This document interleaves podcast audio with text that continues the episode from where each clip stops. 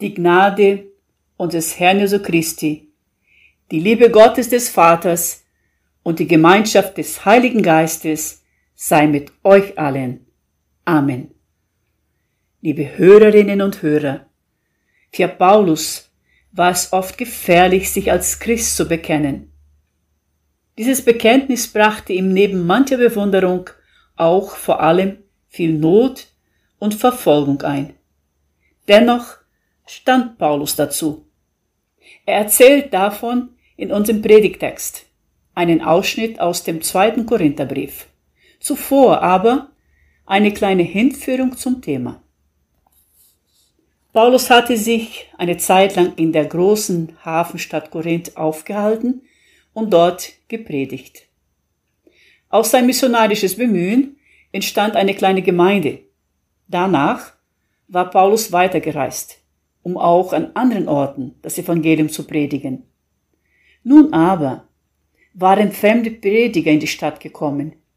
Sie hatten Empfehlungsschreiben aus anderen Gemeinden und von bekannten Personen und auf jeden Fall machten die einen großen Eindruck auf die eben getauften Christen in Korinth. So versuchten diese Leute von den, die Gemeinde von den Lehren des Paulus wegzubringen, indem sie das Evangelium Jesu Christi verfälschten. Außerdem machten sie den Apostel schlecht mit übler Nachrede und sagten, er sei gar kein richtiger Apostel. Wie zu erwarten, bildeten sich Parteien und entstand in der theologisch unerfahrenen Gemeinde ein großes Durcheinander. Die Atmosphäre war total vergiftet.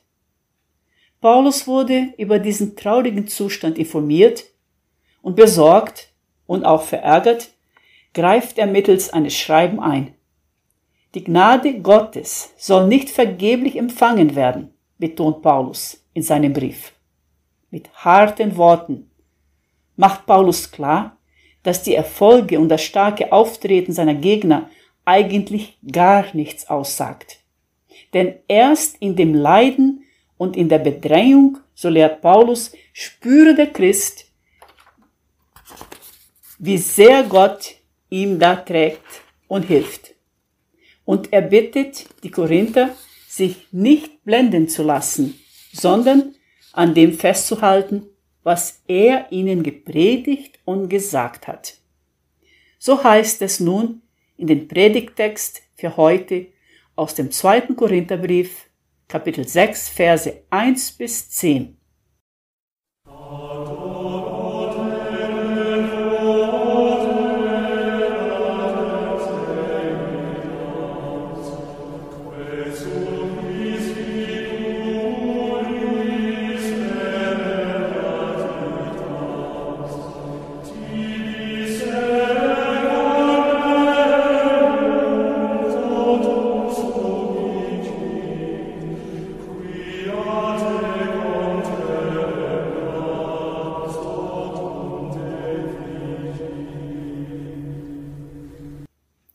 Als Mitarbeiter aber ermahnen wir euch, dass ihr die Gnade Gottes nicht vergeblich empfangt. Denn er spricht, ich habe dich zur Zeit der Gnade erhört. Ich habe dir am Tage des Heils geholfen. Siehe, jetzt ist die Zeit der Gnade. Siehe, jetzt ist der Tag des Heils. Und wir geben in nichts irgendeinen Anstoß, damit unser Amt nicht verlästert werde, sondern in allem erweisen wir uns als Diener Gottes in großer Geduld, in Trübsalen, in Nöten, in Ängsten, in Schlägen, in Gefängnissen, in Verfolgungen, in Mühen, im Wachen, im Fasten, in Lauterkeit, in Erkenntnis, in Langmut, in Freundlichkeit, im Heiligen Geist, in ungefärbter Liebe, in dem Wort der Wahrheit, in der Kraft Gottes mit dem Waffen der Gerechtigkeit zur Rechten und zur Linken, in Ehre und Schande, in bösen Gerüchten und guten Gerüchten, als Verführer und doch wahrhaftig, als die Unbekannten und doch bekannt, als die Sterbenden und siehe, wir leben, als die Gezüchtigten und doch nicht getötet, als die Traurigen, aber alle Zeit fröhlich, als die Armen, aber die doch viele reich machen, als die nichts haben und doch alles haben.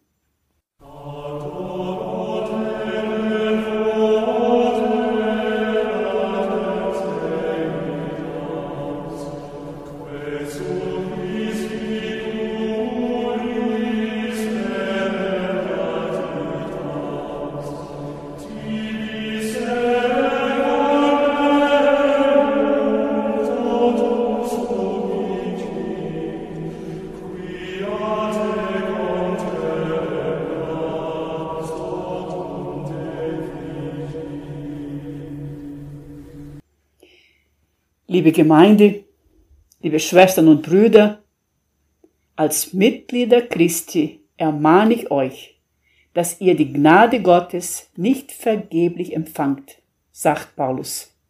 Er bittet sie nicht, er wünscht sich nicht etwas von, von der Gemeinde, nein, er ermahnt die Gemeinde. Paulus richtet sich mit seinem Aufruf an eine Gemeinde, für die er sich viel Mühe gegeben hatte. Es geht Paulus nicht um Loyalität gegenüber seiner Person.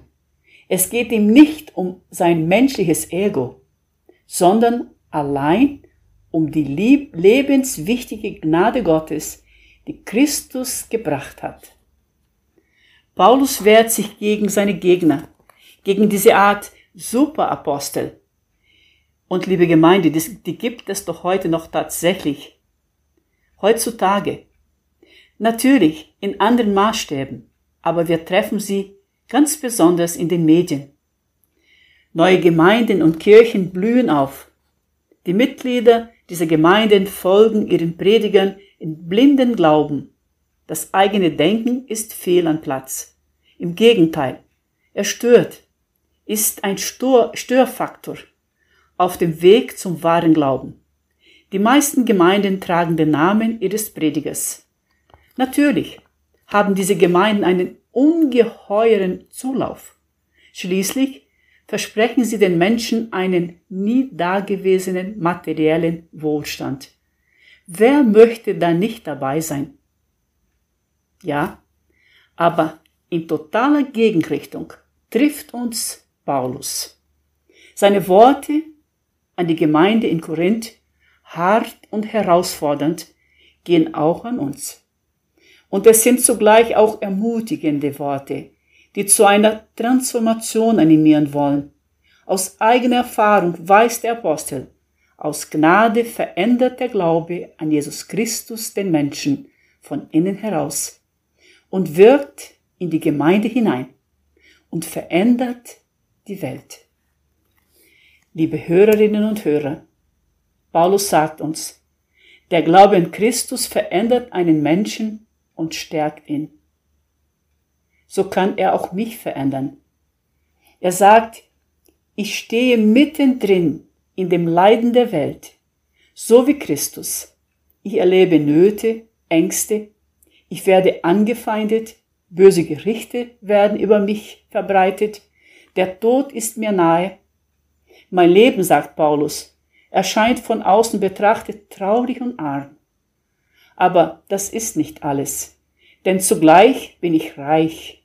Ich habe alles. Ich bin getröstet. Ich bin fröhlich. Ich lebe. Denn Christus ist bei mir. Er lässt mich, er lässt uns alle diesen, diese Leiden, diese Anfechtungen und Versuchungen bestehen. Er gibt uns Kraft und vor allem, er gibt uns Hoffnung. Als Christen leben wir wie alle anderen in dieser Welt mit allen Leiden. Wir sind nicht entrückt, sondern stehen mit beiden Beinen auf der Erde. Wir sehen, was Menschen einander und der Schöpfung antun. Wir sehen, was Menschen uns antun. Wir sehen, was Menschen sich selbst antun. Manchmal könnte man daran verzweifeln. Doch zugleich ist ja in allem was uns zur Verzweiflung bringen kann, Gott selber in uns am Wirken. In aller Verzweiflung sind wir voller Hoffnung. Ich weiß es selbst, sagt der, der Völkerapostel. Manchmal ist es schwer, in dem, was uns niederdrückt und belastet, Gottes Wort zu hören. Aber beharrlich und geduldig spricht er sein Hoffnungswort. Das, was jetzt ist, ist doch nicht alles. Christus öffnet uns die Augen und das Herz. Diese Welt mit ihren Ängsten und ihren Leiden wird nicht so bleiben. Gottes Liebe verändert die Welt und sie verändert schon jetzt unser Leben. In allem, was schwer ist und dein Leben belastet, du bist getragen von Gottes Liebe. Du darfst hoffen, denn stärker als alle Schwere und alle Last ist Gottes Liebe. Die ist selbst dann da, wenn du nicht mehr weiter weißt wenn du dem Tode nahe bist. Wir können nicht tiefer fallen als in Gottes Hand. In einem sehr alten Lied heißt es, Jesus, Freund der Armen, groß ist dein Erbarmen. Mit der kranken Welt, Herrscher gehen unter, Träume werden munter, die dein Wort erhält. Und wenn ich ganz unten bin, weiß ich dich an meiner Seite. Jesu meine Freude liebe Gemeinde. Und diese Liebe will uns jetzt in diesem Moment umfangen und trösten. Denn jetzt ist die willkommene Zeit. Jetzt ist der Tag des Heils. Nicht irgendwann, einmal vielleicht, sondern jetzt und heute. So wie Christus in diese Welt hineingeboren wird und hier lebt und wirkt, so gilt sein Gnadenwort auch uns jetzt in unserer Zeit. Und dieses Heil ist nicht an Bedingungen geknüpft, die wir uns erst, die wir erst erfüllen müssen. Nein, Gott wartet mit seinen vollgefüllten Händen auf uns. Das erfüllt unser Leben mit hoffnungsvoller Freude. Mit dieser Hoffnung können wir nun in der Passionszeit das Leiden unseres Herrn bedenken. Wir können erkennen, in seinem Leiden und Sterben geschieht das, was uns Hoffnung gibt. Wir sind in allem getragen von Christus. Mit dieser Hoffnung sehen wir unser Leiden und das Leiden der Welt. Da ist so viel. Aber wir blicken zugleich hinaus, darüber hinaus. Denn alles das wird nicht das letzte Wort haben, sondern unser Herr, der uns sagt, ich lebe und ihr sollt auch leben. Mit dieser Hoffnung verändert er die Welt. Amen. Und der Friede Gottes, welcher höher ist als alle Vernunft, bewahre unser Herz und Sinne in Christus Jesus. Amen.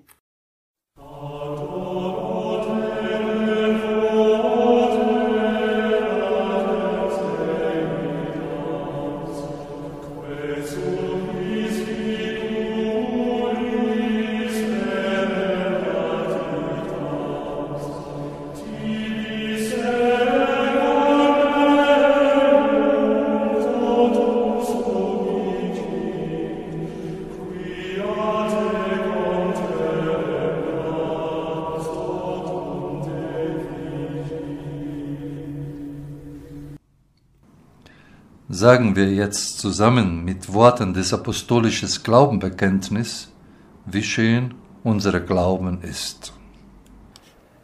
Ich glaube an Gott, den Vater, den Allmächtigen, den Schöpfer des Himmels und der Erde, und an Jesus Christus, seinen eingeborenen Sohn, unseren Herrn, empfangen durch den Heiligen Geist, geboren von der Jungfrau Maria, gelitten unter Pontius Pilatus, gekreuzigt, gestorben und begraben, hinabgestiegen in das Reich des Todes, am dritten Tage auferstanden von dem Toten, aufgefahren in den Himmel, er sitzt zur Rechten Gottes, des allmächtigen Vaters.